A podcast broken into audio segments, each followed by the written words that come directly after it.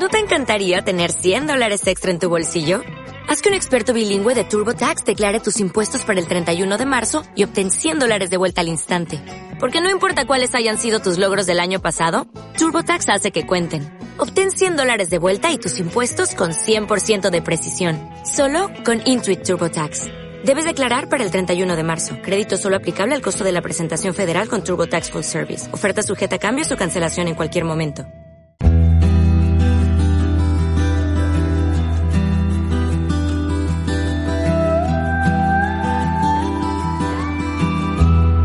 Vamos a Deuteronomio 7:12. Dice, y por haber oído estos decretos y haberlos guardado y puesto por obra, Jehová tu Dios guardará contigo el pacto y la misericordia que juró a tus padres. Vamos a orar. Padre bendito, eh, no, vas a levantar tus manos al cielo y vas a decir, oh Señor, de los ejércitos celestiales. Otra vez, dilo, oh Señor de los ejércitos celestiales. Otra vez, oh Señor de los ejércitos celestiales. Muy bien, dale un aplauso. Señor de los ejércitos celestiales, te pedimos que hables a nuestra vida que nos enseñes, que nos muestres más de tu palabra. Quita mi persona de este lugar y habla a tu pueblo para los que están aquí y también para quien escuche la grabación. Señor, habla a tus hijos y a tu pueblo. Ahora dile, Señor, háblame, que tu siervo, oye. Otra vez, dilo convencido. Amén. Amén. Muy bien, mira, vamos a seguir leyendo esto. Dice otra vez, versículo 12, por haber oído estos decretos y haberlos guardado y puesto por obra, Jehová tu Dios guardará contigo el pacto y la misericordia que juró a tus padres te bendecirá, te amará, te multiplicará, bendecirá el fruto de tu vientre y el fruto de tu tierra, tu grano, tu mosto, tu aceite, la cría de tus vacas y los rebaños de tus ovejas en la tierra que juró a tus padres que te daría. Bendito serás más que todos los pueblos. No habrá en ti varón ni hembra estéril ni en tus ganados, y quitará Jehová de ti toda enfermedad y todas las malas plagas de Egipto que tú conoces. No las pondrá sobre ti, antes las pondrá sobre todos los que te aborrecen. ¿Dices amén a eso o no? ¿Sí, amén? Mira, eh, eh, es es muy similar a lo que dice eh, Deuteronomio 28. ¿Quién sabe Deuteronomio 28? ¿Quién lo ha leído? Deuteronomio 28, por Dios. Las bendiciones de la obediencia, ¿cierto? Bendito serás en el campo, bendito en la ciudad, bendito en tu entrar, bendito en tu salir. Fíjense nada más, observen esto. Estamos hablando, y estos días hemos estado hablando, o en las, estas semanas hemos estado hablando, de que el amor de muchos se enfriará, según Mateo 24, 11, ¿sí? 11, 12 y 13. Vamos a Mateo, vamos a leerlo. Mateo, porque como ahora Cris no trajo las pantallas, pues. Bien, Cris, ¿eh? Gracias. Una cosa se te pide, Cris. Mateo 24, 11 dice, y muchos falsos profetas se levantarán y engañarán a muchos, y por haberse multiplicado la maldad y el amor de muchos, se enfriará, mas el que persevere hasta el fin, éste será salvo. Y les he estado hablando, y vamos a continuar por ahí en esa misma línea en estas próximas semanas, Les he estado hablando de la mala enseñanza, de la falsa doctrina. La falsa doctrina aleja al cristiano de la verdad. Si la verdad te hará libre, pero de repente en la iglesia no se predica la verdad, ¿vas a ser libre? Aunque estés en la iglesia. Porque la verdad te hará, conocerán la verdad y la verdad les hará libres, dice Jesús. Ahora, la predicación de la iglesia actual, de las iglesias alrededor del mundo entero, de muchas iglesias, es falsa.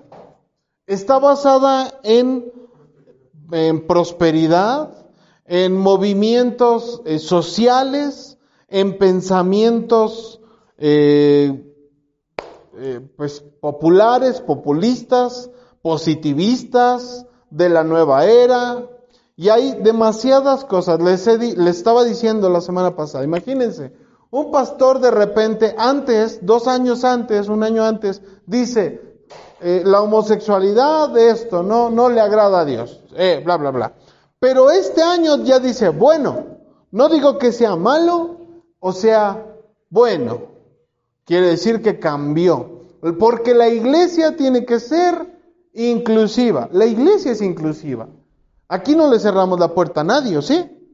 La iglesia no es exclusiva, es inclusiva porque a todo aquel que necesite puede venir, dice el Señor, todo aquel que necesite del agua de vida puede venir a mí y yo le daré. Es así de simple, ¿no? Pero el amor de muchos se enfriará, dijimos, ¿por qué? Por la mala enseñanza, los falsos profetas y los anticristos. Son varias cosas. Mala enseñanza, falsos profetas y anticristos. Una cosa es el anticristo, ¿sí? El, el ser que es el anticristo. Pero también dice la Biblia y todos, todos los eh, los siervos del Señor, los apóstoles, todos hablaron de que vendrían anticristos. Anticristo es aquello que enseña, porque Damaris luego, luego hizo ojos de ¡Ah! anticristo, qué horror. Sí, sí, qué horror, pero no es como un monstruo. ¿Sí? El anticristo no es, no hay que entender que es un monstruo. El anticristo es algo que nos desvía de Cristo. ¿Ok? ¿Hasta aquí estamos bien? Entonces, si algo me quita de Cristo, me quita de la enseñanza de Cristo, entonces es anticristo. Si predica algo diferente a lo que predicó Cristo, entonces es anticristo. ¿Sí? Ok, entonces, dice el Señor eh, en Deuteronomio, mira, si tú has guardado los mandamientos, si los obedeces, los escuchaste y los pusiste por obra, entonces dice que Dios te bendecirá, ¿cierto? Que Dios incluso dice, te amará y te multiplicará. Bendecirá el fruto de tu vientre. ¿Cuál es el fruto de tu vientre? estos dos son el fruto de tu vientre, ¿cierto? O sea, tus bendiciones, esos son el fruto de tu vientre. Acá está. ¿Cómo va a ser que Dios va a bendecir a Johan? Según lo que vemos acá, es, Él va a bendecir el fruto de tu vientre, pero cuando nosotros leemos eso pensamos, ah, bueno, quiere decir que Dios va a bendecir a mis bebés, ¿no? Es lo que uno piensa el fruto del vientre, pues son los bebés, ¿no? Pero Johan necesita ser bendecido por Dios. ¿Sí o no? ¿Él es fruto del vientre? No, me lo encontré en una ahí, en un basurero, me lo encontré por ahí en un orfanato, ¿no? ¿Eh? ¿No? Ah, bueno, fue fruto de un vientre de todas maneras, ¿no? No, él es fruto del vientre, ¿no? ¿De quién? de Adri, de su mamá, y también de su papá. No, o sea, no, no tiene que ver con, el, con tu vientre, pero, pero, pero tú tuviste que ver con él. Claro, el fruto de tu vientre, porque mi vientre, ojo, mi vientre es el vientre que tengo allá, que es el de mi esposa. O sea, dice mi cuñado, en la fábrica de bebés, ¿no? Eh, esa fábrica de bebés, pues es mía, porque, porque yo soy uno con ella, ¿sí? Ahora, van a decir, bueno, está bien, ya entendimos eso, ¿no? O sea que entonces el fruto del vientre son Levi, Brandon, Dylan, ¿no? Eh, Jaciel. Ok. Pero, Carmelita, ¿dónde están tus bebés? ¿Estás despierta, Carmelita? Ah. ¿Dónde están tus bebés, Carmelita? El fruto de tu vientre, no sé en este momento dónde están, pero sé que la mayoría son oriundos de Mexicalcingo. ¿Sí? Esos, aunque son hombres y mujeres adultos, son el fruto de tu vientre, ¿sí? Porque son tus hijos. ¿Ya viste? ¿Cómo va a bendecir Dios a tus hijos? Esa es la idea del día de hoy. ¿A través de la falsa enseñanza? No. Es a través de guardar el mandamiento. Fíjate lo que dice el versículo 12.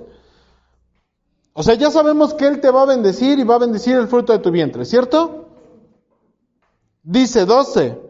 Y por haber oído estos decretos y haberlos guardado y puesto por obra, entonces Jehová cumplirá.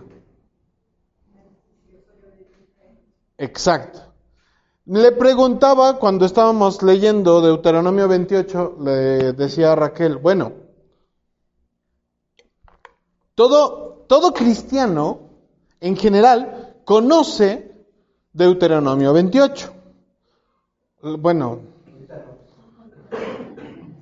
en general, Gus, pero, pero esos que lo conocen no lo han estudiado del todo. No, sí lo saben, muchos lo saben, ¿no? Eso es como, es como muy eh, normal, ¿no? Te lo venden hasta en los cuadritos así, ¿no? Y lo pones en tu casa, ¿no? Pero en Deuteronomio 28, Deuteronomio 28 es un capítulo largo.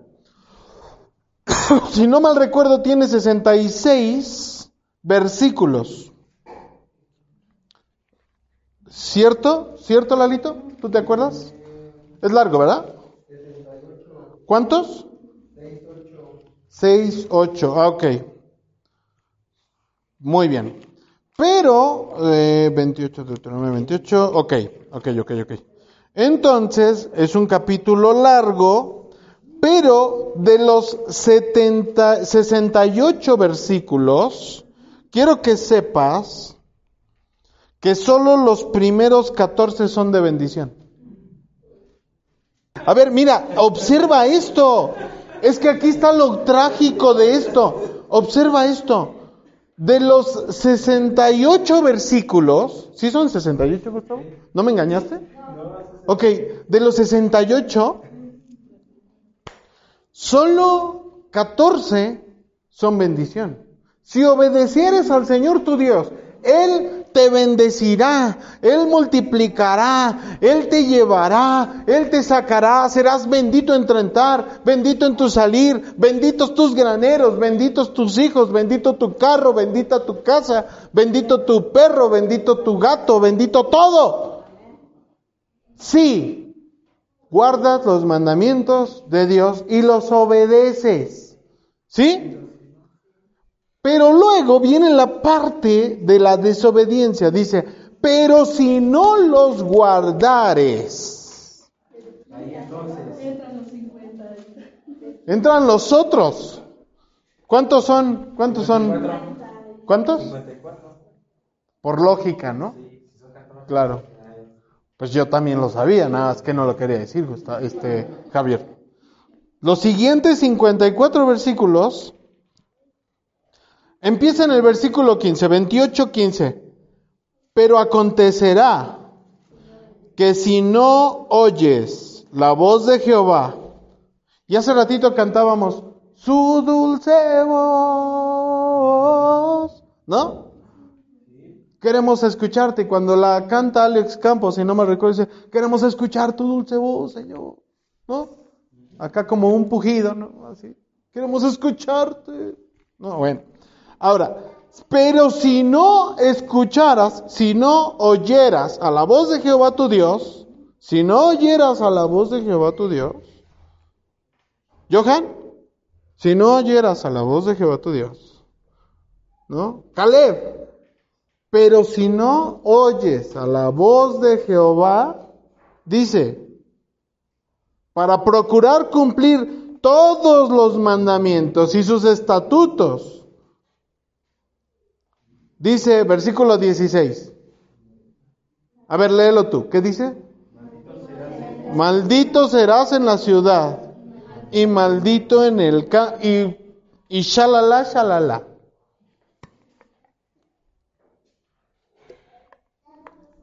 Mira, los mandamientos de Dios, quiero que entiendas esto, los mandamientos de Dios no son los que nosotros entendemos, lo, que nosotros percibimos o lo que nos han enseñado en la iglesia, no siempre es así. Algunos sí, otros no. ¿Qué tengo que hacer yo para comprobar cuáles son los mandamientos de Dios? Ahí está la clave. Y ahí es donde entran el punto de lo que les decía hace rato, nuestros hijos. La pregunta, la pregunta que yo me formulaba cuando leíamos Raquel y yo esto, le decía, oye, es que todo pastor te dice, tú eres un pueblo de, eh, de sacerdotes, de reyes y de sacerdotes, ¿no? ¿Lo has escuchado? Viene en la Biblia, ¿cierto? Entonces todos nosotros queremos ser reyes y sacerdotes, ¿cierto? ¿Sí o no? Ok, muy bien, qué bueno. Inclusive hay canciones para niños que dicen, yo soy una, deja de agarrarte la cara, Miguel, te vas a hacer un hoyo. Dale un manazo, amárrale las manos. Es por tu bien. A ver, dice, soy una princesa de Dios. Sí las hay, ¿no? Y somos un pueblo de Dios. Somos un pueblo especial, llamados para anunciar, ¿no? Las virtudes de aquel, ¿no? Somos el pueblo de Dios. Somos un pueblo especial. Y es verdad, somos un pueblo especial. Y dice el Señor, yo te llamé especial, pero se lo dice a Israel. Y luego cuando se refiere a nosotros, dice, a ver, Israel, tú me llevaste a celos, le dice a Israel, tú me llevaste a celos por haber buscado a dioses ajenos, dioses que ni siquiera conociste. Por esa razón, yo te voy a llevar a celos, dice Dios mismo, te voy a llevar a celos con un pueblo que ni siquiera es pueblo. Eh, somos nosotros.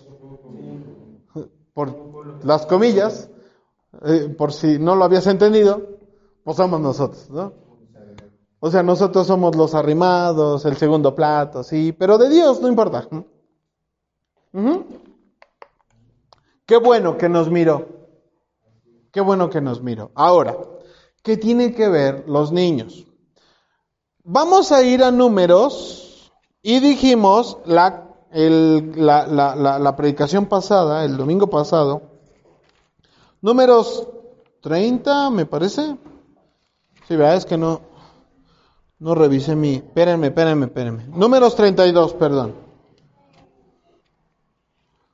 Y te quedaste con la eh, lectura de 32.16 que dice, entonces ellos vinieron a Moisés y le dijeron, edificaremos aquí majadas para nuestro ganado y ciudades para nuestros niños. Y nosotros nos armaremos e iremos con diligencia delante de los hijos de Israel hasta que los metamos en su lugar. Pero después del punto y la coma dice, y nuestros niños quedarán en ciudades. A ver, no me está siguiendo, ¿sí? Nuestros hijos quedarán en ciudades fortificadas que los protejan de los habitantes de esta tierra o de este país. Les dije, todo aquello que hemos estado viendo acerca de caricaturas, señales, imágenes, puedes decir, ah, es muy exagerado. Sí, pero también es poner a los hijos en una ciudad fortificada. Ah, pensé que me estaba haciendo cara. Una ciudad fortificada, es decir, los pongo en un lugar donde moren. ¿Sí? la semana pasada dijimos, el mensaje es ciudades fortificadas para tus hijos, ¿no? El día de hoy es un lugar para que moren tus hijos. Mira, el amor de muchos se enfriará por la enseñanza que se ha dado, dijimos, ¿verdad? Si nosotros dejamos de poner a nuestros hijos en ciudades fortificadas, están expuestos al mundo. Ajá. ¿Y el mundo qué va a hacer? Los va a engañar. Con falsa profecía, o con profecía del anticristo, o con palabra de anticristo. Porque es todo aquello que les aleja de Cristo. ¿Sí? Ok, entonces, si yo, eh, yo, yo he escuchado pastores decir, pues, o líderes, mucho más líderes que pastores, decir, pues es normal que el hijo vaya a la fiesta. O sea, es que si no, si no conoce el mundo, pues después se va a destrampar. Mira, es que es obvio. Pastor, es que mi hijo empezó a fumar. No, pues mira, es, es obvio por el mundo, pero tú ora y Dios se lo va a quitar. ¿Sí? ¿Crees que Dios se lo va a quitar?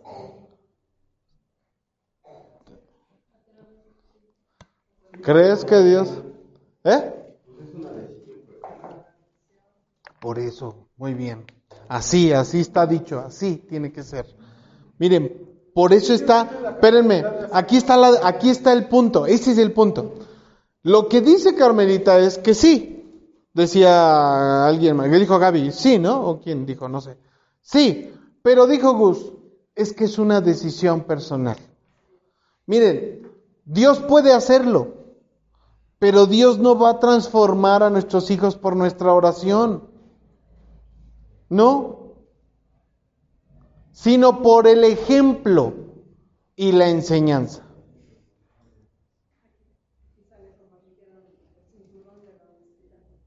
Exacto. Por el ejemplo y la enseñanza. ¿Sí? Si yo le enseño algo, ¿qué va a hacer? Pues eso que me ve hacer, ¿no? Si me ve a mí que estoy tomando, que viernes tras viernes me voy de fiesta, ¿qué va a hacer? Lo va a repetir, va a reproducir ese patrón, siempre. Si me ve a mí que soy eh, altanero y me peleo con todo mundo, ¿qué va a hacer? Pues lo mismo. Si me ve a mí que, que me remango las mangas y me agarro a puñetazos con alguien, ¿qué va a hacer?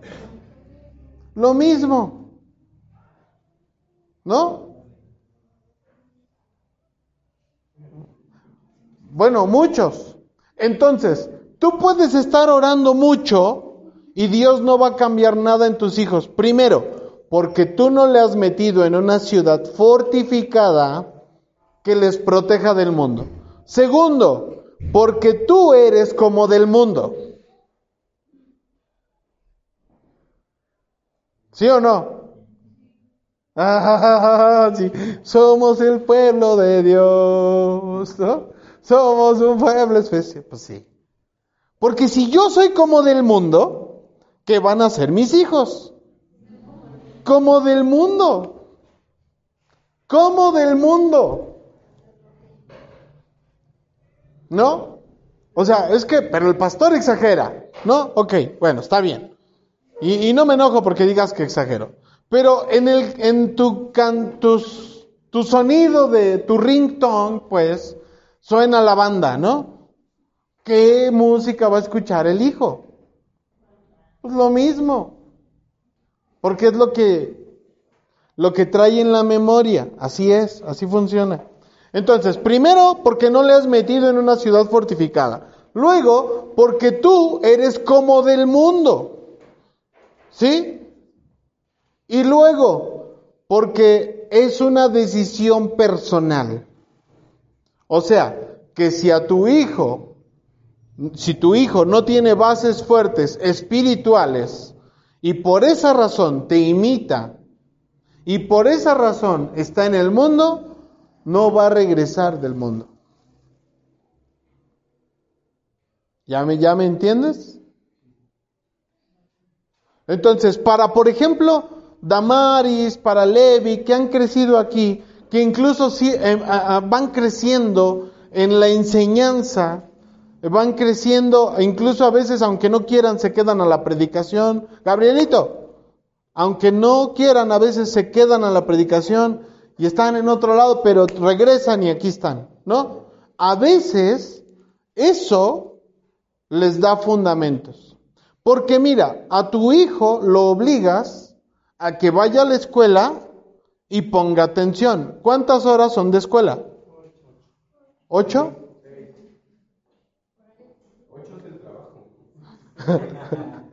¿El, ¿El que va a saber? Yo le trabajo cuatro. sí, o sea, por favor, Gustavo. Son dos de relax y cuatro de trabajo. Sí, o sea, hablemos de otra persona, porque Javi ni el caso. Pero los niños al kinder, por ejemplo, cuando Naomi iba al kinder, bueno, ya salió, pero iba 9, 10, 11, 12, Iba, cuando la pandemia fueron tres horas, tres horas. Luego ya le dieron el horario de cuatro horas. ¿No? En la primaria son seis horas. ¿No? Ocho, nueve, diez, once, doce, una, cinco horas. ¿No? Ok, y tú quieres, pero, ¿cuánto, cuánto, Jaciel, cuántas horas vas tú a la escuela? No sé, la verdad, ¿no? Bueno, es que paso dos horas fuera, ¿no? Ok. Como siete horas, ponle. Ok, mira, observa esto. Observa esto. Y todos, todos los que son padres tienen, tienen que ver en esto, porque tiene injerencia en ustedes. Miren, tú le pides a tu hijo, ve a la escuela y estate quietecito ahí, atento. Porque el maestro está hablando, ¿no? ¿Sí o no? Y no quiero que estés comiendo en las clases. Papá, ¿me puedo llevar mis juguetes? No, ¿cómo crees? ¿Vas a estudiar o vas a jugar? ¿Sí o no? Ok. Fíjate esto. Pero vienen a la iglesia y no necesitan estar atentos. Bueno, bueno, ve al Josué, ¿no? Y todo dormido, dormido ¿no? De, eh, también. Jud está hasta escurriendo, ¿no? derritiéndose. Miren, no, está bien, o sea, es obvio, son chiquitos y se quedan dormidos, pues también es obvio, es entendible. Pero, por favor, o sea, en la escuela necesitamos a veces como padres que nos den resultados, pero no les pedimos ni les exigimos que en la iglesia nos den resultados. No nos interesan esos resultados. Bueno, muchas veces. Aquí la mayoría, afortunadamente, sabemos que ese es el camino, que los hijos tienen que dar resultados. ¿Sí? Pero aquí está la contraparte. Yo le pido a Dylan que me dé resultados cristianos. O sea, yo digamos, yo soy su papá simbólicamente, ¿eh? no te la vayas a creer, ¿no? Yo soy su papá y soy un mal ejemplo para él. Y le digo, pero cuando vayas a la iglesia, quiero que cantes. ¿No? Y que no tengas las manos metidas acá como el otro en su sudadera, que está riendo de su hermana. Mira lo que te están diciendo, ¿no? A ver, quiero que estés bien, que te que cantes a Dios, que le aplaudas a Dios. Que atiendas al que está predicando, porque la predicación es mucho más importante que lo que puedas escuchar en tu escuela. No, pastor, sacrilegio. O sea, sí hay que ser cristianos, pero no fanáticos.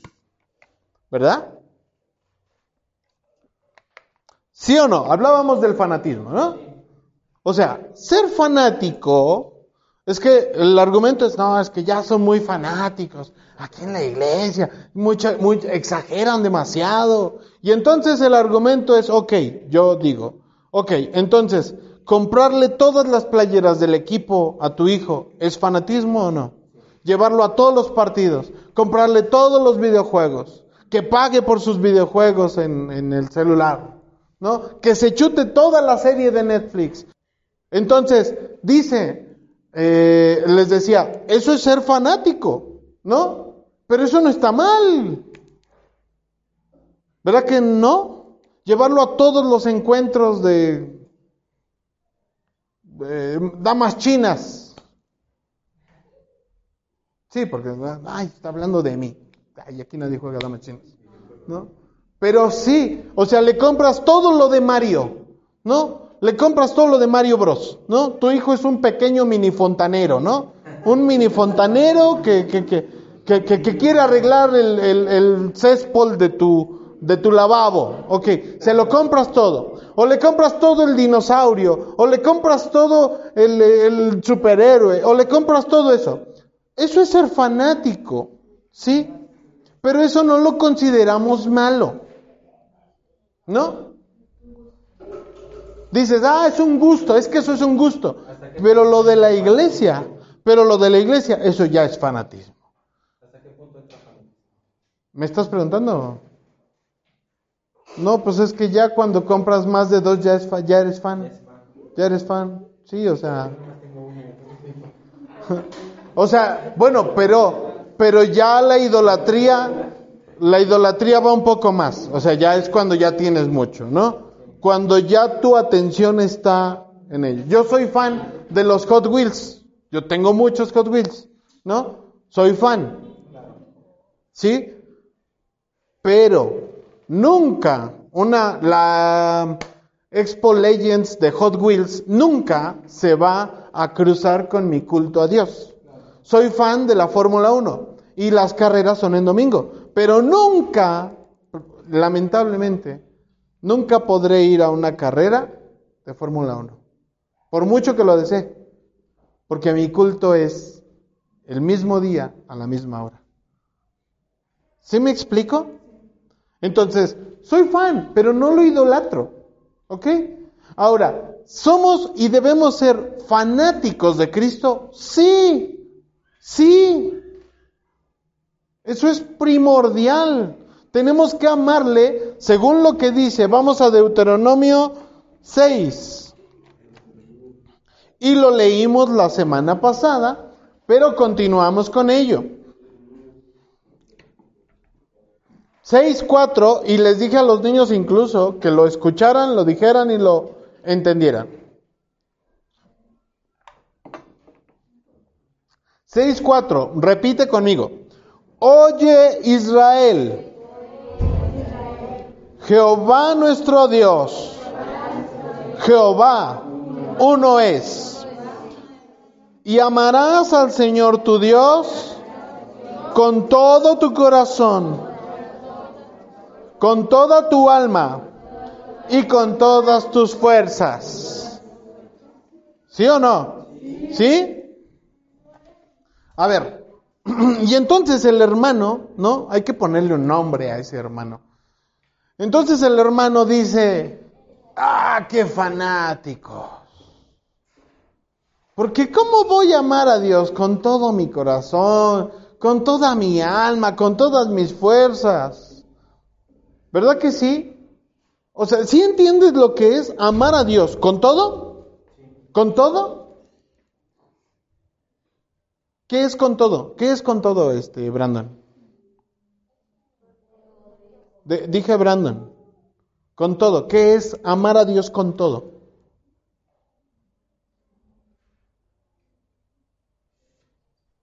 A ver, ¿no? ¿No tienes idea? Gabrielito, ¿qué es amar a Dios con todo? Pero ¿qué entiendes por eso?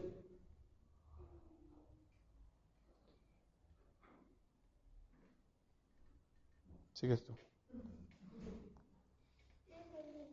Ahí no entendí nada. A ver, Damaris. Tú, Damaris. Si no, Uciel. Uciel es el que sí sabe. ¿Qué es amar a Dios, Uciel? Con todo tu corazón, con toda tu alma y con todas tus fuerzas.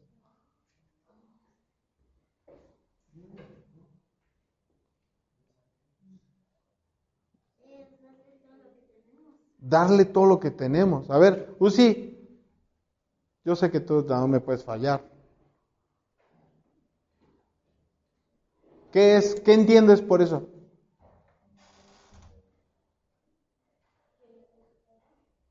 Que le des todo. Ok, Damaris dijo que le demos todo lo que tenemos, ¿no?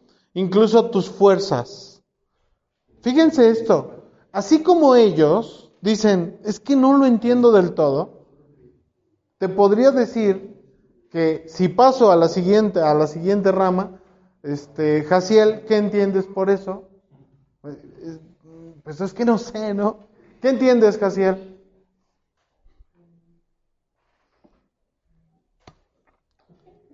Te la voy a poner un poquito más difícil, Jaciel. ¿Por qué el texto antepone, oye, Jehová, uno es? ¿Por qué era necesario decir uno es antes de decir y lo vas a amar? ¿Qué entiendes por eso? Piénsale que vine, sigues tú.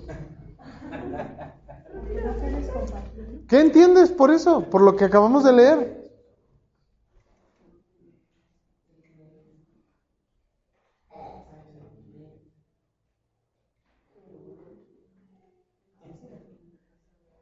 ¿No? Kevin. ¿Qué entiendes por eso? A ver, Johan. ¿No? A ver, Kevin primero. Kevin, vamos, Kevin, rápido. ¿Qué, qué, qué, Pues no sé, no sé qué estamos hablando. ¿Sí? A él lo tenemos que adorar, ¿ok? Tú no, Cris, cállate. Ay, yo sé lo que he hecho con Chris. A ver, Johan.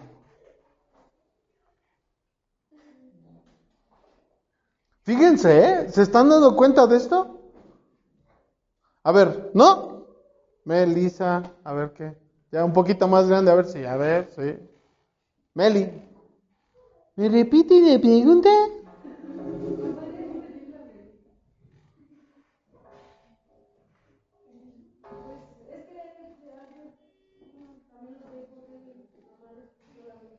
¿Cómo, perdón?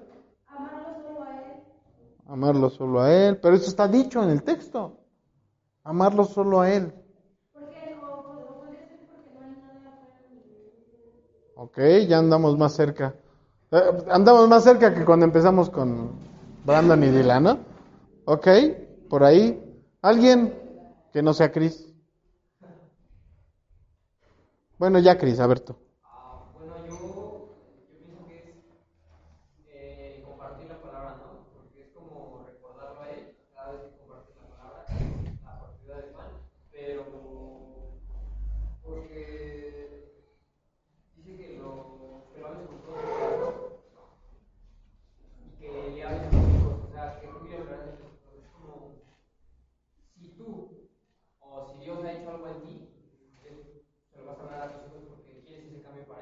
Ahí ya estás en otro tema, Cris. Espérate. A ver, es que ese es el problema con Cris. Seguimos, seguimos trabajando en eso, Cris. Espérate. A ver, mira, pero estamos en la, la lo primero es, oye, Jehová nuestro Dios, di, Yahweh nuestro Dios, uno es. Entiéndelo. Yahweh nuestro Dios, uno es. Es único. Es único. Es entero. Es perfecto. Es eterno. Es uno. Uno solamente. Toda tu adoración, Kevin pasó rozando, no es solo que a Él le adoremos, es que al ser solo uno, toda tu adoración, toda tu atención, todo tu amor, todo lo que eres, se lo debes a Él. Y ahí decían, hay que estar agradecido porque Él hizo algo. Y si en la vida no te ha ido nada bien, de todas formas tienes vida. Y debes agradecer a Dios. ¿Y cómo debes cantar? Te adoraré como debo hacerlo. ¿Cómo debes cantar? Con toda tu devoción a Dios. ¿Cómo debes cantar, Naomi, a Dios? Con todo tu corazón. Este, güera, ¿cómo debes cantar a Dios? No, eso ya lo dijo oh, Naomi. Otra cosa, dime, otra cosa, ayúdame. Con todas tus fuerzas. Te adoraré como debo pues se trata de ti. ¿Cómo debes cantar a Dios? Con toda tu fuerza. ¿Cómo? Con toda tu fuerza, porque es para Él. ¿Cómo debes servirle? Con toda tu fuerza, con toda tu devoción, con todas tus ganas, con toda tu energía. Ay, ahí vengo a servir a Dios. Toda Maris. A ver, Damaris, levántate, vamos a la iglesia. Ay, vos. Exacto. No, no, no, pero es que no es solo Damaris. Es todos. Raquel, levántate, vamos. Este, no, tú primero, métete a bañar. Bueno, me meto a bañar, ok. Pero es que mira, tú te tardas más, yo en 20 minutos salgo. Tú primero, cinco minutitos. A ver, ¿cómo debe servir a Dios? Hoy no hay que ir. No, hoy no hay que ir. No. Hoy, hoy mejor vamos a, a ver el partido. Vamos por, por, por un consomé. Quiero un consomé, ¿no? Un, vamos por un consomé. ¿Sí? ¿Me explico? ¿Cómo debes amar a Dios? Con todo lo que eres. Dylan, ¿cómo debes amar a Dios? Con todas tus fuerzas. ¿Cómo? Eso es todo lo, toda tu fuerza. Eso es todo lo que tienes. ¿En serio? ¿Cómo debes amar a Dios? Con todas tus fuerzas. ¿Cómo debes cantar a Dios? Con todas tus fuerzas. ¿Cómo debes servir a Dios? Con todas todo tu deseo, toda tu devoción, toda tu energía, todo lo que piensas, todo lo que eres, todo lo que tú en general sabes debe ser para Dios. Por eso ese texto es tan importante. Jesús, ¿cuál es el mandamiento más importante de la ley? A ver si sabes. Pues amarás al Señor tu Dios con todo tu corazón con toda tu alma. Ay, no, qué fanático. Qué fanático eres, Jesús, ¿eh? O sea, todo, todo, sí. Y ahora vamos a la segunda parte. ¿Ya lo entendiste? ¿Ya lo entendiste? Entonces, el hecho de que digas, no, es que hoy no tengo ganas, eso no estás amando a Dios con todas tus fuerzas. Es que hoy no quiero orar, no estás amando a Dios con toda tu alma. Es que no tengo ganas de cantar. No estás amando a Dios con todas tus fuerzas. ¿Sí? Pero cuando tú realmente tienes todas tus fuerzas, toda tu devoción dedicada a Dios, aunque estés cansado, aunque estés enfermo, amarás, servirás y adorarás a Dios.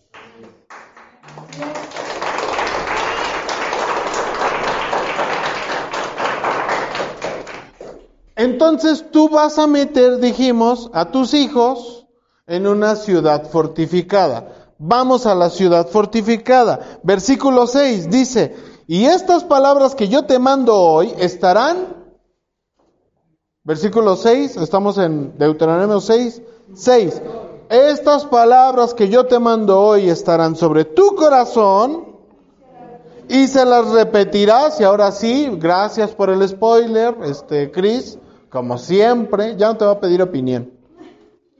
Y las repetirás a tus hijos y hablarás de ellas estando en tu casa y cuando andes por el camino y al acostarte y cuando te levantes y cuando vayan a la escuela, y cuando regresen de la escuela, y cuando se sienten a comer. Y de repente cuando estén viendo los Power Rangers. Sí, sí. ¿eh? Bueno, eso es decir, Javier.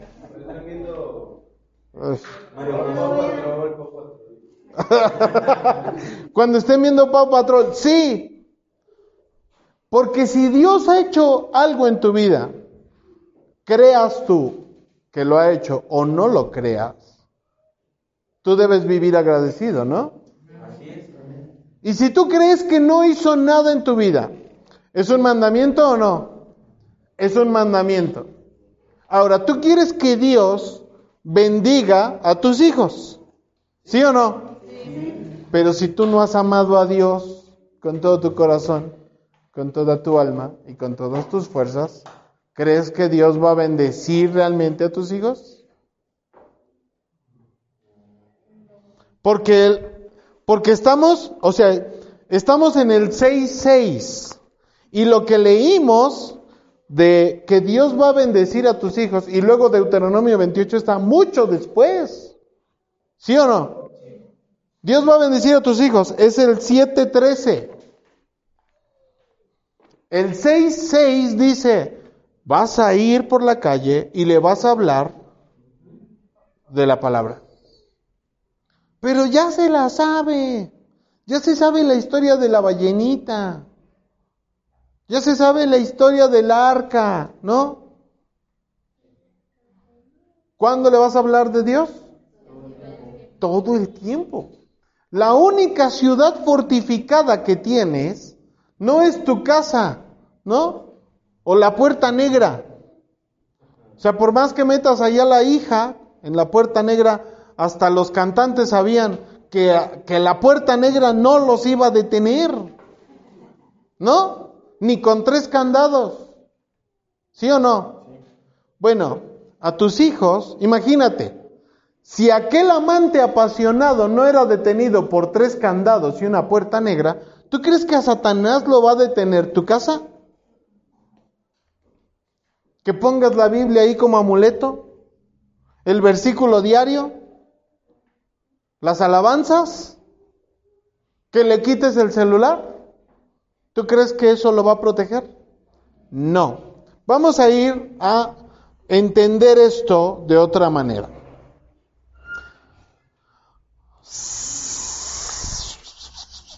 Vamos a ir a un texto que está en Deuteronomio también, y es el capítulo 17. Esto es para ti, Miguel.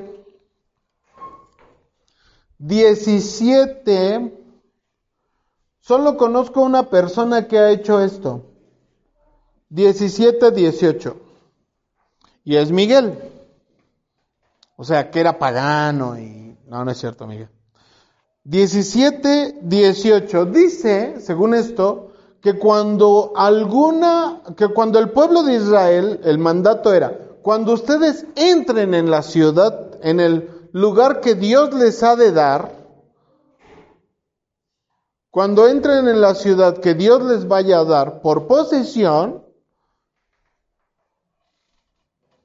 y quieran tener un rey, porque sea tiempo de tener un rey, dice que ese rey tiene una obligación. ¿Sí? Ahora, la obligación de ese rey está en el versículo 18. Esto surgió en la vida de Miguel sin que Miguel supiera, fíjense nada más. Y cuando se siente sobre el trono de su reino, entonces escribirá para sí mismo en un libro una copia de esta ley. ¿De cuál ley? De toda la Torá. Todo el Pentateuco. Hasta aquí, hasta este capítulo dice, quiero que copie desde Génesis hasta este capítulo por lo menos.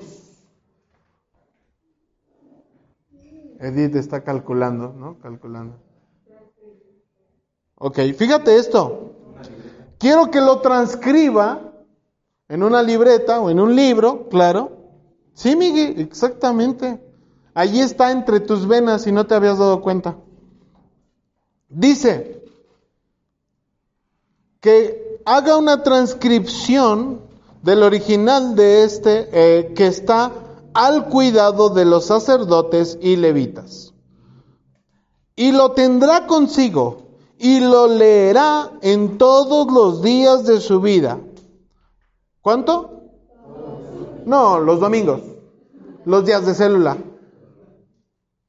¿no? Cuando haya reunión. Es más, luego algunos días ni la traigo porque no sé dónde la dejé el domingo pasado. Y hace ratito hablaba Javier muy bien acerca de que incluso los más pequeños deberán tener su Biblia. ¿No? ¿Sí o no? Entonces, si tienes para hacerte la recarga y mantener tu juego, seguramente tienes para comprarte una Biblia. ¿Sí o no? Porque quiero que sepas, que hasta Naomi se compra sus juguetes. Yo le doy dinero, ella lo guarda y luego cuando vamos a algún lugar me dice, oye papá, me gusta esto. Y yo digo, bueno, más o menos, pues yo creo que calculo que sí te, te alcanza. Ok, ¿me lo puedo comprar? Pues te lo compro y me lo pagas. ¿No? Me lo pagas cuando, cuando lleguemos a la casa. Y sí, llegamos, ella compra su juguete, me da su dinero. ¿Ok? Su Biblia. Papá, quiero una Biblia. Bueno, ya vamos a pasar por ahí. Quiero una Biblia. Vamos a comprar una Biblia y entonces me lo va a tener que pagar. O puedo comprársela yo. También se puede. ¿Sí? Pero aquí hay algo increíble. Cuando un niño, escúchenme niños, y les voy a pedir esto. Cuando un niño anhela, anhela aprender de Dios, la única herramienta fiable, a la única en la que pueden confiar, es en una Biblia. Si no mal recuerdo, creo que él acaba de comprar, ¿no? Su Biblia, o le acaban de comprar su Biblia. O si él ya tiene su Biblia, ¿no? Levi, ¿tienes Biblia? No me, no me la quiero. Bien aplicado, bien aplicado. ya nos exhibiste. Johan, tu Biblia. No, eh, ese es el punto. Miren esto, ahí está el punto, eso, a eso quería llegar. Mira, tú dices, no importa, no te la compro.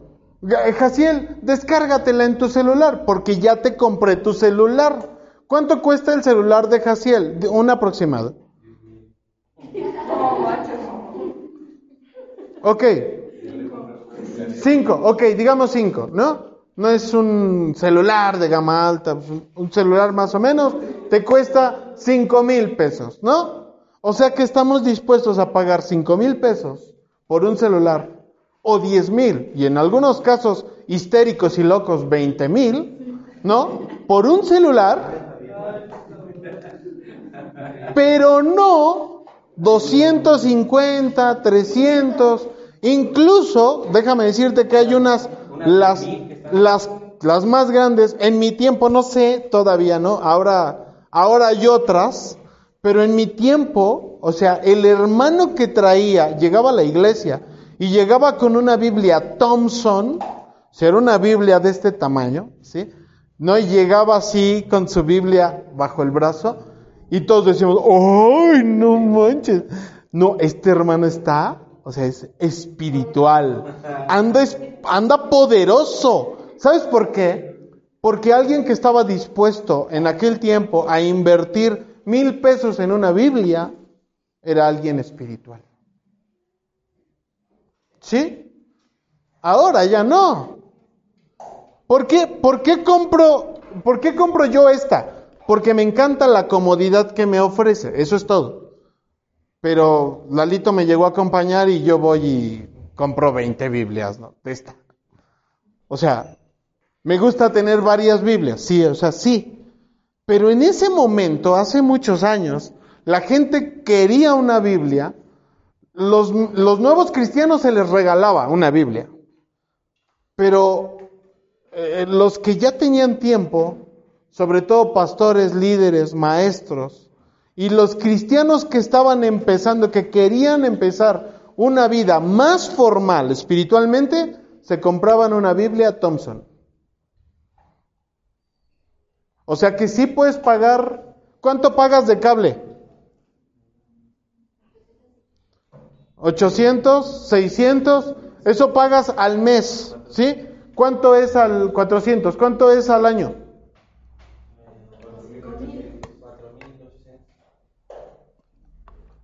¿Para cuántas Biblias te alcanzaría?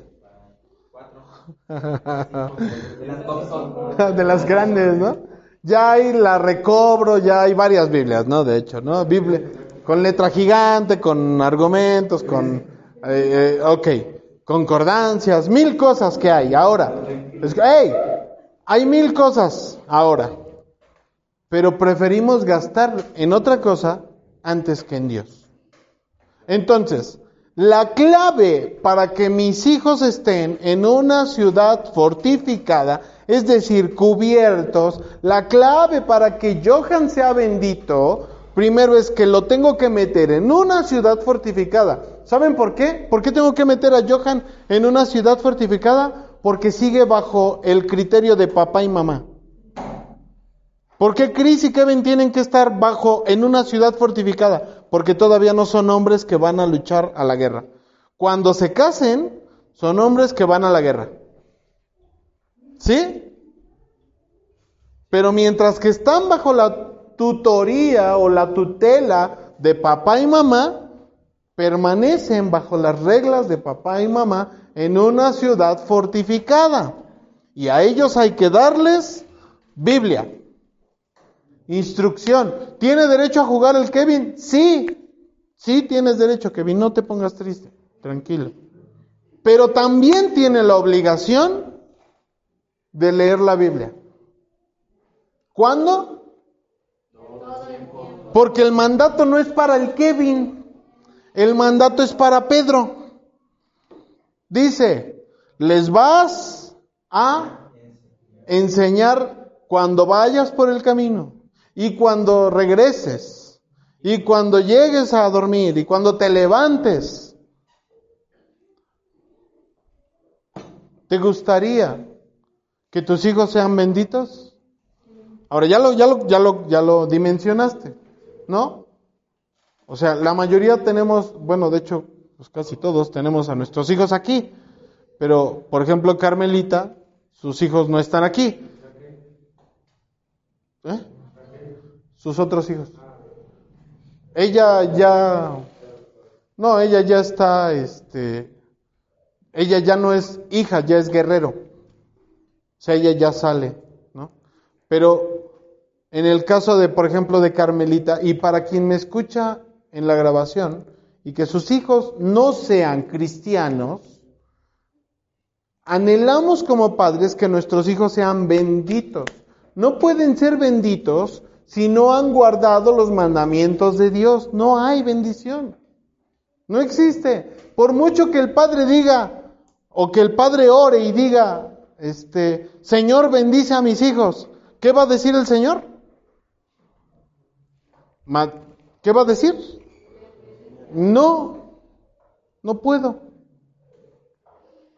Porque para bendecirlo, tiene que guardar los mandamientos.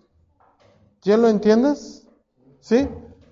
Entonces, cuando venga el Kevin a decirme, pastor, es que me gusta una chica, y luego vamos a empezar a orar para que Dios la bendiga.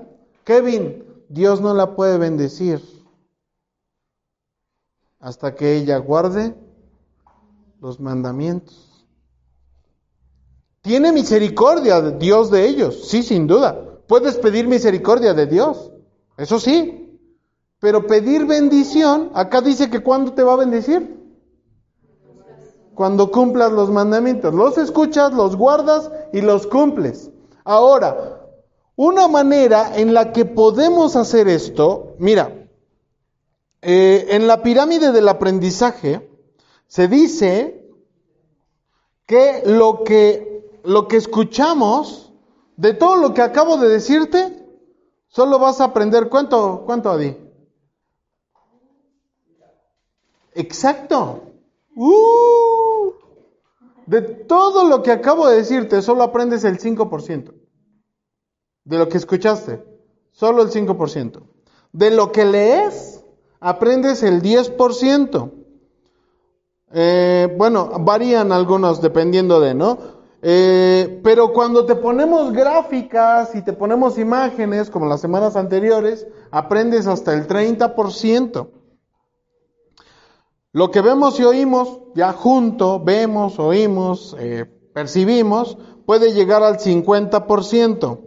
Cuando salimos y discutimos esto, lo platicamos, les pregunto a mis hijos qué es lo que escucharon, sube el aprendizaje hasta el 70%. Entonces, cuando Él dice, cuando el Señor dice, a ver, quiero que tengas, eso era para los reyes, pero nosotros somos reyes y sacerdotes, ¿no? A ver, di, soy un rey y sacerdote. Del Dios Altísimo. Ahora dilo convencido. Soy un rey y sacerdote del Dios Altísimo. Acabas de cometer un error, porque dice que el rey, el rey tiene que hacer una copia de la ley, ¿verdad? ¿Sí o no? Pero del otro lado dice que los sacerdotes tienen también una copia. ¿No? Pues si somos reyes y sacerdotes nos corresponden dos copias. Gaby. Ah, pues sí, ¿no? O sea, digo, mira, me conformo con que tengas una. Es más, me conformo, me conformo con que tengas una impresa, no descargada porque la descargada es gratis. Preferimos darle a Dios lo que es gratis que darle inversión. ¿Se acuerdan que el año pasado yo les decía, oigan, quien tenga, quien tenga eh, necesidad de una Biblia, dígame, yo voy a México, yo se las compro. O sea, díganme, pues nadie, a nadie le importó. Bueno, Gaby después compró su Biblia, ¿no? Sí, supe que y ahí muy bonita, llegó presumiendo y dijimos, ah, ya es una mujer muy espiritual, hasta con espacio para notas. Muy bien, muy bien, Gaby, sí. Pero es necesario que tú le inviertas a eso, a la, a la ley de Dios. ¿Qué pasó? A la ley de Dios para ti, para tus hijos. Y tiempo para leerla. Le prometí a Naomi ayer, porque el Señor ya me había hablado de esto y me dijo, necesito que le des ese tiempo a Naomi, que le expliques. Sí, ella está creciendo en este lugar, pero necesita un tiempo especial. Y entonces fuimos a leer un texto. ¿Ya entendiste esto? Bueno, antes de continuar con eso, mira, termino con esto. Dice que lo que discutimos a- nos ayuda a aprender hasta el 70%. Entonces, se lo vas a enseñar, se lo vas a platicar con a tus hijos, ¿no? ¿Y vas a aprender cuánto? Hasta el 70%, pero no solo porque lo platicas, o más bien con ellos porque lo platicas, pero dice que si lo explicas, lo resumes o lo enseñas a alguien, aprendes hasta el 90%.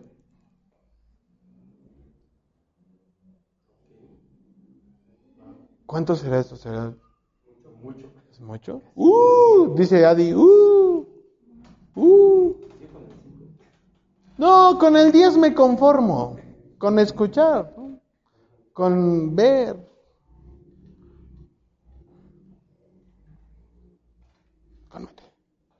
O sea, si lo enseñas a alguien, aprendes hasta el 90%.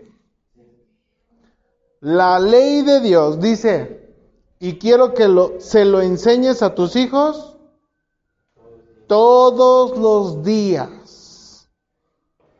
Al rey le decía, Miguel, transcríbelo, porque vas a ser rey. Ahí es cuando tú deberías decir, amén.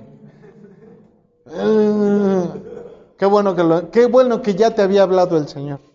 Transcríbelo, porque vas a ser rey. Pero ahora léelo todos los días de tu vida. Todos los días de tu vida. Para que aprendas a temer a Jehová. ¿No? Para que aprendas a temer a Jehová.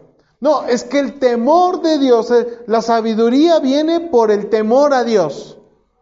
Sí, es lo que los cristianos no sabemos.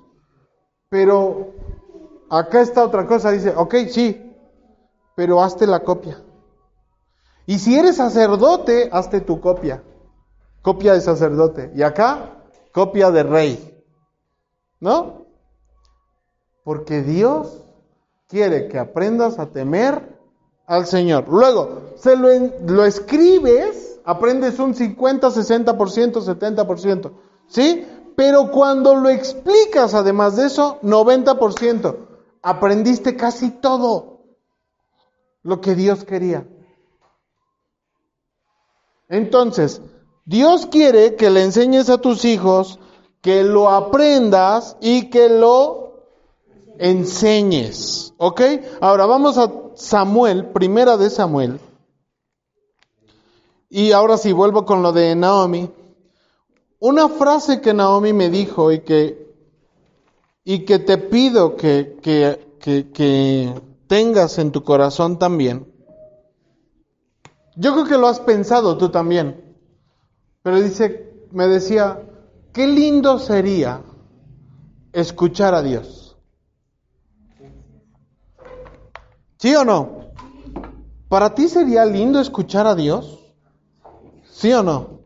Qué lindo sería escuchar a Dios. Y cantábamos su dulce voz, ¿no? Pero ¿has escuchado su voz? ¿No? ¿No? ¿Sabes por qué? Porque estás muy chiquito todavía. Sí, porque estás muy chiquito, estás jugando a otra cosa. Observa esto. Primera de Samuel 3 dice, y el joven Samuel ministraba a Jehová en presencia de Elí, y la palabra de Jehová escaseaba en aquellos días. No había mucha visión.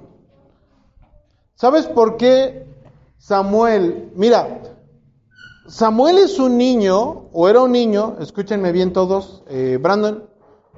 Samuel es un niño, o era un niño, que su mamá vino, vino al templo y le pidió a Dios, y le dijo, oh Señor de los ejércitos celestiales, si te dignares escucharme, si me dieras un hijo, yo lo pondré a tu servicio para siempre. Y como señal del servicio y de la ofrenda que te estoy dando, no se cortará el cabello en todos los días de su vida. Eso es otra historia, luego se las cuento. Será, será nazareo, es decir, él vivirá para servir a Dios. ¿Sí? Ok. Entonces, el niño nace y ahí la mamá lo alimenta, durante, o sea, la mamá le da pecho y hasta que le quita el pecho, es decir, a los dos años y medio, tres años, más o menos, ¿qué, qué, edad tiene Caleb? ¿Cuatro? Ah, ok, no. Eh, un poquito más grande, un poquito más chico que Caleb. A los tres años, su mamá vino y lo dejó en el templo. Lo dejó para que aprendiera del Señor. ¿Él estaba en una ciudad fortificada? Sí. ¿Estaba en un lugar lejos del mundo? Sí. ¿Ya viste? ¿Ya me entendiste por dónde va el asunto? Samuel se convierte en el primer profeta de profesión, porque Dios empieza a hablar con él directamente, desde muy chiquito. Pero ¿sabes por qué? Porque su mamá cumplió la ofrenda que había puesto en su corazón. Pero no solo la ofrenda. Su mamá Escúchenme esto, ya se distrajeron. Su mamá amó a Dios más que a su hijo.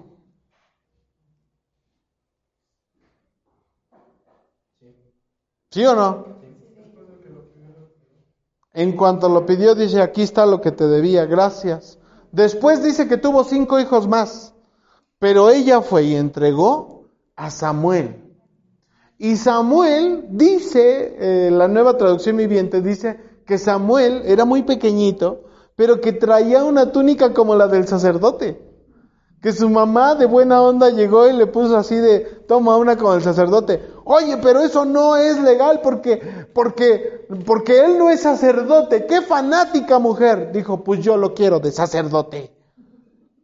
Y le puso una mini túnica como la del sacerdote. Ya me imagino ahí, ya me imagino aquí con su, su mini pectoral con piedritas de colores, ¿no? Simuladas. Él era fan del sacerdote. ¿Ya viste? O sea que entonces llegó la mamá y dice que cada año subía y le, le llevaba una túnica un poquito más grande. Cuando ella llega, dice que ella le llevaba eso, ese, ese arreglo, ese adorno, y adoraba a Dios ahí. ¿Tú crees que ella no sentía feo ver a su hijo y luego tener que irse a su casa? ¿Mande? Pero ella estaba segura estaba segura de que Dios había puesto ahí un sacerdote, un mini sacerdote.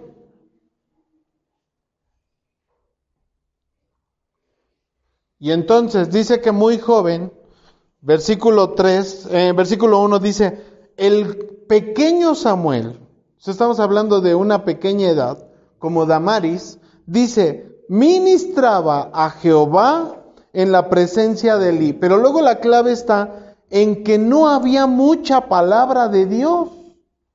Ellos tenían una copia de la ley, ¿sí o no? Aunque él está en una ciudad fortificada, no recibe toda la instrucción, ¿eh? Elí no le enseña todo. Pero ya estaba destinado y entonces Dios viene a hablarle a él. Dice, versículo 3, estaba Samuel durmiendo en el templo de Jehová. ¿Dónde dormía? Luego dice, ¿en qué parte del templo?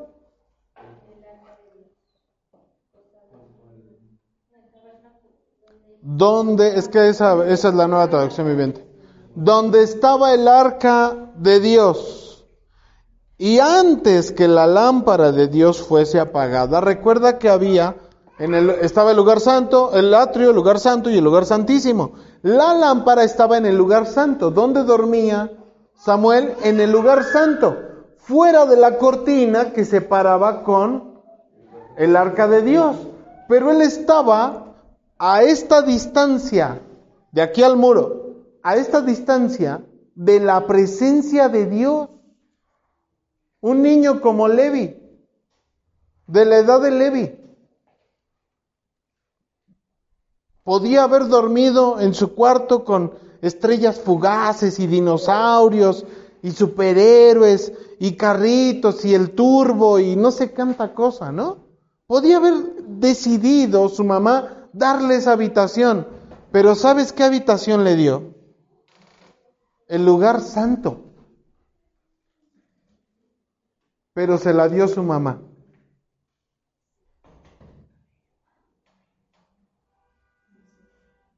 Y entonces el pequeño Samuel, ven Levi, ven. Así como ves a Levi, así de esta edad, estaba dormido en la presencia del Señor. Y él ya ministraba, servía. Dice la nueva traducción viviente que él era el ayudante del, eh, del sacerdote. Entonces, tú eres mi ayudante. Si yo voy para allá, ¿a dónde vas tú? Para acá, ¿no? Tiene que venir conmigo. Agarra eso. Agarra ese papel. ¿No? Y me sigues por acá, este, también me sigues por acá, Levi, por favor. Porque, porque tienes que aprender el sacerdote. Ahora, ve por favor y entrégalo allá, allá con Melissa. Me explico, esto, esto que está haciendo Levi es lo que hacía Samuel. Todo el día. Qué fanático, Samuel. Qué fanático. Puedes sentarte, Levi. Pero así como ves a Levi, con esa edad, está un día acostado y dice,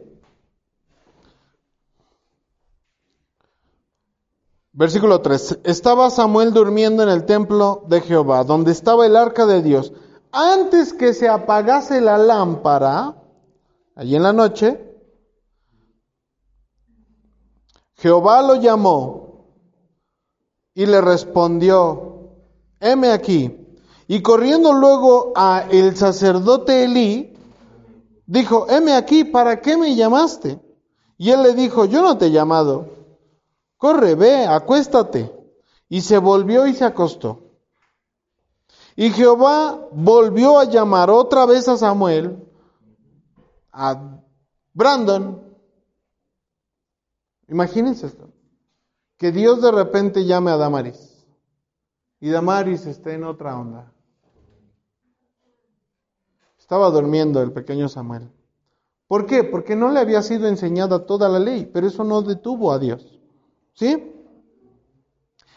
Jehová volvió, versículo 6, volvió a llamar a Samuel y levantándose Samuel vino corriendo al sacerdote y le dijo, heme aquí, ¿para qué me has llamado? Y él le dijo, hijo mío, yo no te he llamado, vuelve y acuéstate. Y así sucedió, ¿no? Siete, y Samuel no había conocido aún a Jehová. Ahora la pregunta es, si Brandon conoce a Jehová, digo Dylan conoce a Jehová, si Brandon conoce a Jehová, si Renata conoce a Jehová, ¿lo conoces? ¿Sí? ¿Ya has escuchado su voz? Kevin, ¿has escuchado su voz? Vamos más grandes, ¿no? Jaciel, ¿has escuchado la voz de Jehová? ¿No? Johan, ¿No? Javier, ¿has escuchado la voz de Jehová? Ah, no manches. No, sí, sí, sí, claro, obvio, obvio que sí, obvio que sí. Ya, es obvio, sí, hermano, sí. Bueno, Raquel, Adri, ¿has escuchado la voz de Jehová? ¿Sí? ¿Segura? Miguel. ¿Sí? Déjate agarrarte la cara, dice Jehová.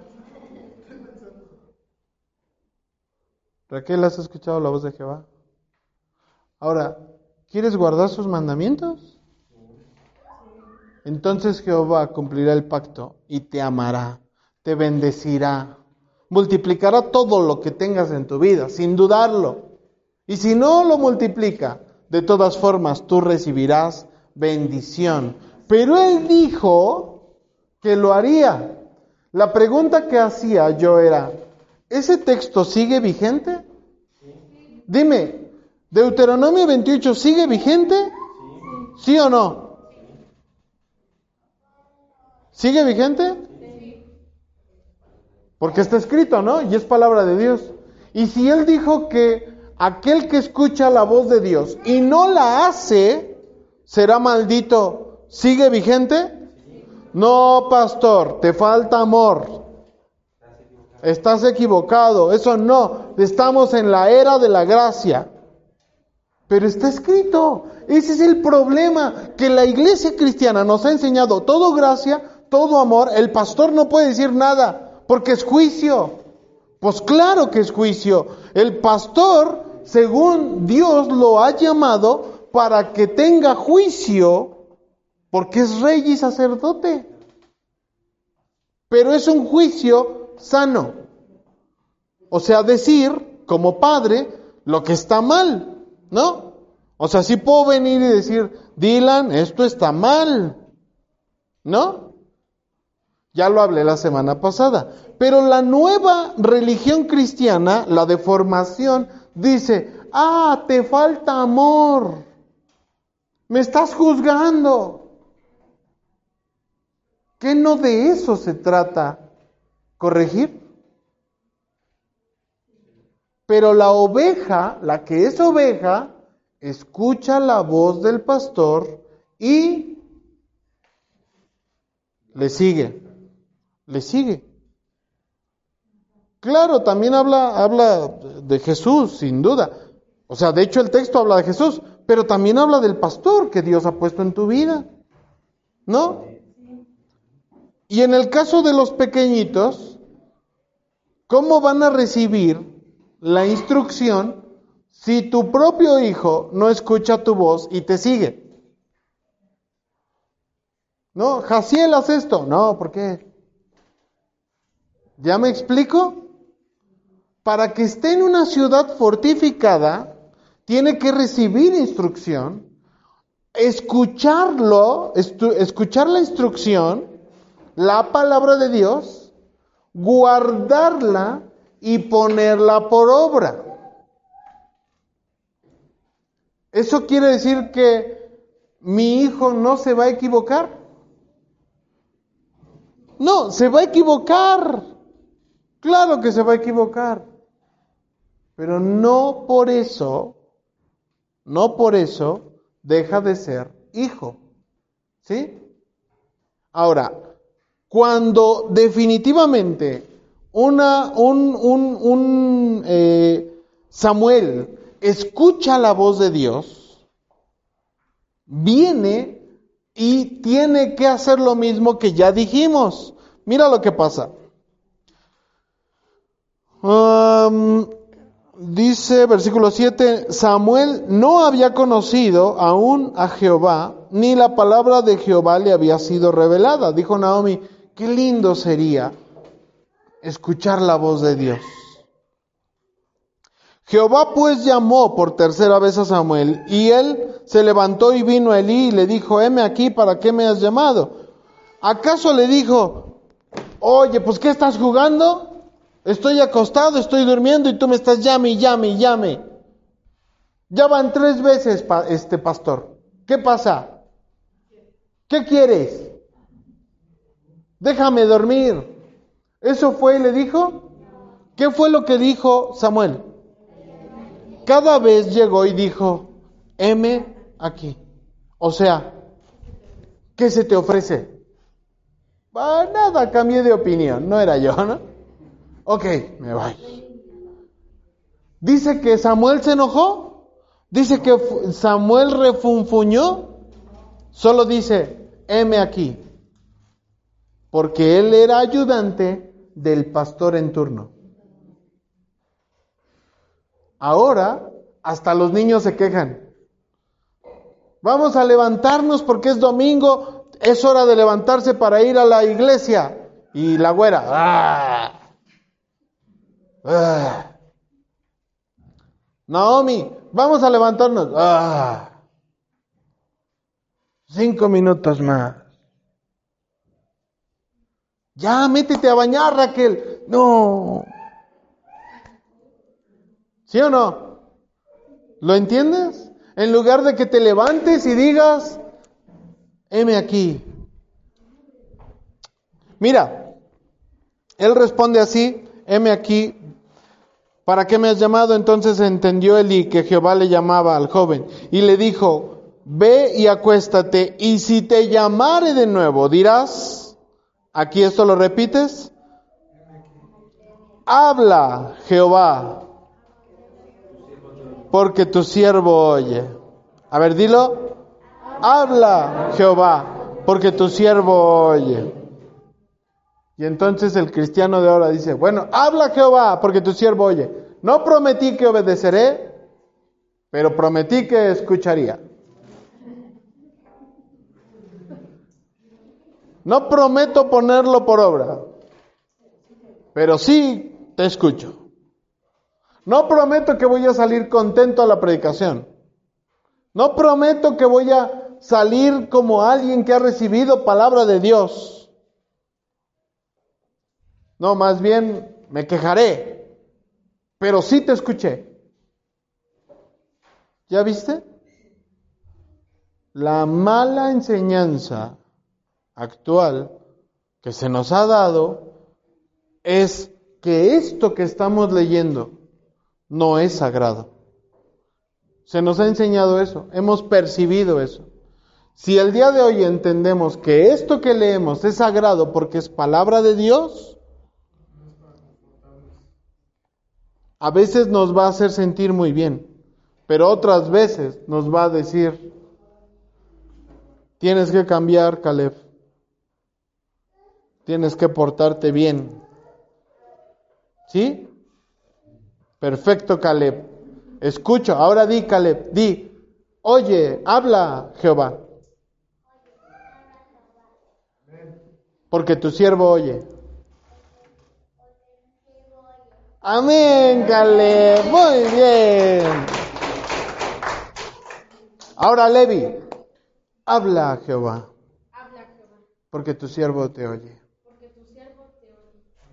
Amén. Ah, ¿Lo entiendes? Dios quiere hablar contigo.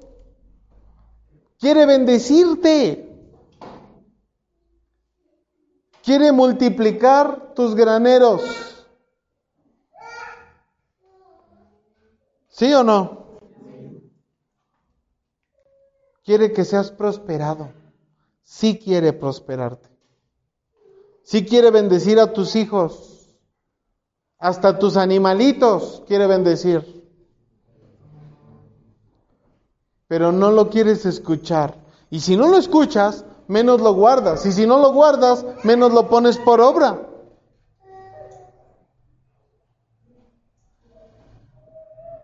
Luego dice que vino, termina. El Señor le habla todo lo que va a pasar sobre Elí y su familia, con los hijos, Ovni y Fines. Pero cuando se levanta, dice que se quedó acostado. Cuando se levanta, mira bien, dice que Elí viene y le dice, dime todo lo que te dijo el Señor. Y no me encubras nada, porque si no, que te castigue el Señor. Y Elí, digo, y Samuel, como profeta, ¿sabes cuándo se gradúa como profeta?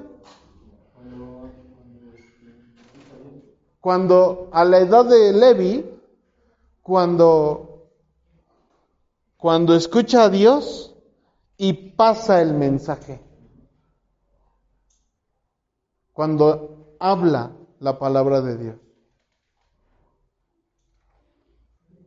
¿Sí o no? Habla la palabra de Dios. Lee, escudriña, estudia, memoriza, escríbela. Esto sí te lo pido, ¿eh? Escribe la palabra de Dios. No, ¿para qué si ya la descargo? No, escríbela para que aprendas a temer a Jehová. ¿Estás de acuerdo? ¿Vas a poner a tus hijos a escribirla? Sí, para que aprendan a temer a Dios. Cierra tus ojitos. ¿Te ha quedado claro? ¿Sí o no? Dios quiere bendecir a tus hijos. Y los que todavía no tienen hijos, un día van a tener hijos. Y van a tener posesiones y tierras. Dios quiere bendecir también así. Pero hay que guardar sus mandamientos y todo el mandamiento es lo anterior. Hasta ese capítulo, hasta el final de Deuteronomio. Todo eso es mandamiento. Señor, habla a mi vida, porque tu siervo oye. Sigue hablando a mi corazón. Sigue hablando a nuestros corazones, Señor. Si deseamos que nuestros hijos sean benditos, tú dile, deseo que mis hijos sean benditos. Voy a hacer dos cosas. Voy a escuchar tu ley, guardarla y ponerla por obra, pero también les voy a hablar tu palabra, Señor, porque es decisión personal. Te voy a pedir que tengas misericordia de ellos, porque mis hijos, aunque están creciendo aquí, un día tendrán que tomar la decisión de amarte a ti o no. Pero yo les compartiré tu palabra cuando vaya por el camino, cuando me acueste, cuando me levante, cuando coman, cuando vayan a la escuela, cuando regresen. Les hablaré de tu palabra. Anotaremos tu palabra y la compartiremos, porque así aprenderemos más. Y aprenderemos a temerte, Señor.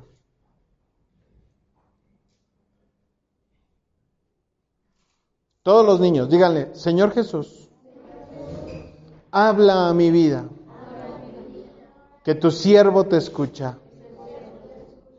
Ahora, levántale tus manitas con todo tu corazón, ¿eh? Con todo tu corazón. Cierra tus ojos, entendiendo lo que estás haciendo. Levanta tus manos y dile, oh Señor de los ejércitos celestiales, háblame. Yo quiero escucharte. Quiero hacer tu voluntad. Quiero hablar de tu palabra. Pero sobre todo, quiero agradarte. Quiero amarte con todo mi ser, con mi corazón y con todas mis fuerzas. Amén. Dale un aplauso.